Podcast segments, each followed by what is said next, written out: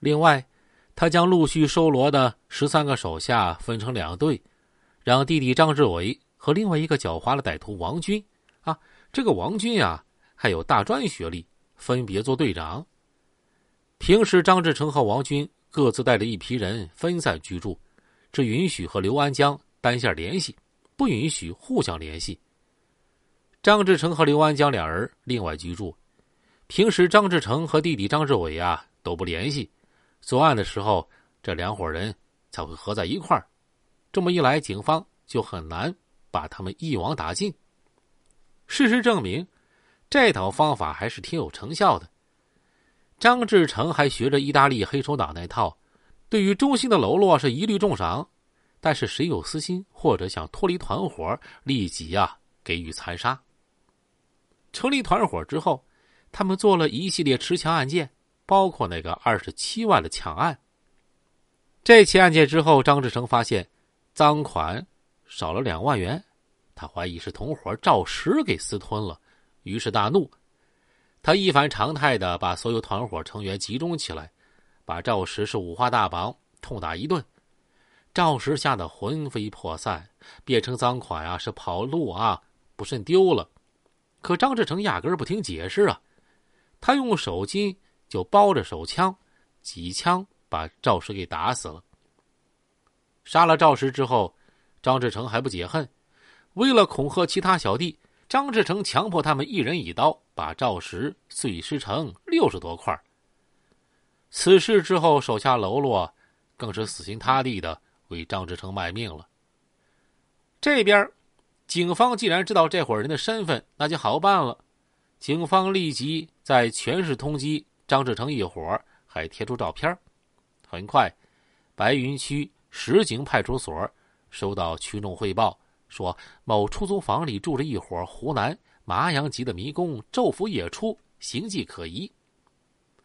正常来说，接到消息到派人去抓捕，至少要几个小时。可现在不同了，外籍啊，外籍人被杀了，那非同小可。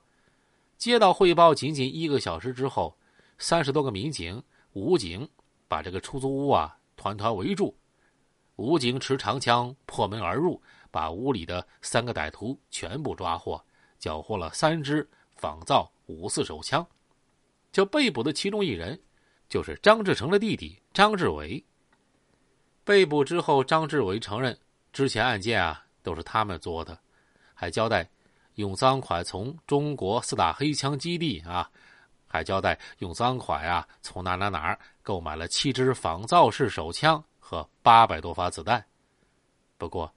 张志伟不知道哥哥在哪儿，也不知道王军的另一个团队在哪儿。张志伟的被捕对于警方抓获张志成啊，没什么太大帮助。被捕之后的几个月，张志伟因杀人抢劫一审被判处死刑。得知兄弟被判处死刑之后，张志成极为悲痛，他流着眼泪对刘安江叫嚣啊，说我要为弟弟报仇雪恨。从今儿起，只要警察近身，老子就开枪杀他几个看看。在刘安江的劝告下，他们两个人同小弟曾和一块儿离开了广州，暂避风头。可是，一九九六年八月，张志成一伙人啊，就按捺不住了，就冲进南海市某医院财务室，抢了人民币六万多元。听到女出纳呼救，一个医院保安赶来查看。被他们两枪打倒，好在这是医院，保安经过抢救保住性命，却留下了终生残疾。一九九六年八月三号，张志成、刘安江、曾和三人流窜到浙江金华市。张志成、刘安江都是警方头号通缉犯，不敢随便出门，一日三餐都交给小弟曾和买来。可到了八月五日，这好色的张志成忍不住了。说：“听说浙江美女多，咱们出去耍耍。”军师刘安江不同意，说：“现在风声紧，还是不要出去吧。”张志成一听就骂呀：“怕个鸟啊！你就是没胆量。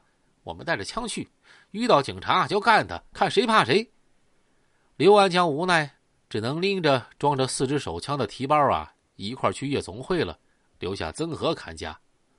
可没想到曾和这小子也耐不住寂寞，偷偷溜出去逛夜市去了。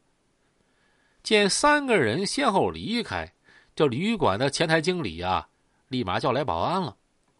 原来这个经理啊，经验丰富，一瞅这仨人身份证啊，就知道是假的。打开他们房间，经理和保安略加搜索，就发现一个提包。打开提包，还发现里面放着曾和的一支仿五四手枪和六十多发子弹。